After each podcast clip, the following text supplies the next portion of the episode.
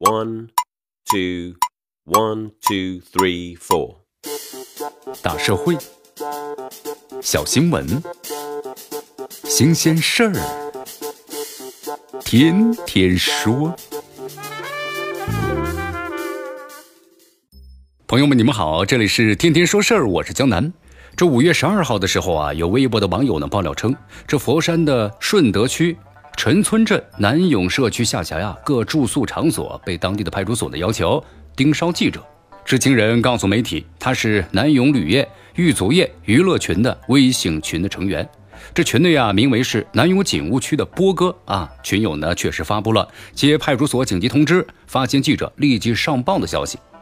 又见是防火防盗防记者呀。根据报道，这南永警务区呢，确实是当地的警务室。这发布通知的群友啊，波哥，那么也的确是警务室的工作人员。可见盯梢记者这事儿啊，并非是子虚乌有。但是为何要草木皆兵的防记者呢？有个关键细节值得注意。就在两天前的时候，有媒体呢刊发报道了广东一镇政府呀异地投诉代理村民维权的律师事务所。这村民呢申请是公开花销，提到了陈村镇。赤花村的村民因为土地征收补偿安置的问题，聘请了天津律师维权。那么当地的政府呀，派人到天津的律师协会投诉律师所在的律师事务所呢是违法行为。最后呢，律师事务所被判定的是没有违规。那么就此事看呢，大费周章异地投诉律师事务所的做法是典型的掩人耳目行为，也给人呢不解决问题，解决呢提出问题的人的一种感觉。媒体监督报道发布之后，无疑会对地方构成舆论压力啊。考虑到报道和盯梢记者前后呢紧密的时间线，那么当地呢是否能够把解决提出问题者的舆情应对思路延伸为是盯梢记者，难免让人揣测呀。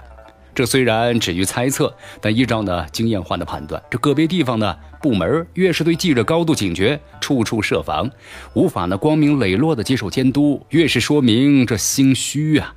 其实从分工的角度来看，这媒体我们说了一方面可以提供监督的线索，协助警方啊进行社会治理；那么另一方面呢，也能够敦促依法履职，避免在具体的纠纷当中矛盾的扩大化。因此，这地方呢更适合的姿态啊，应该是敞开怀抱拥抱记者，达到一种呢良性互动的目的。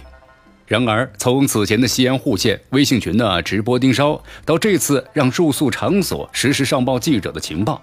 类似呢，提防媒体的案例啊，屡见不鲜，甚至在一些地方呢，还会被当成一种有效的舆情应对的经验，供内部呀学习模仿。凡此种种，无不显示出排斥监督的巨大的治理误区。从咱们的法律层面来看，把旅客的信息录入治安管理系统是为了打击的违法犯罪，但是把记者当成可疑人士监督起来，可以说毫无依据呀。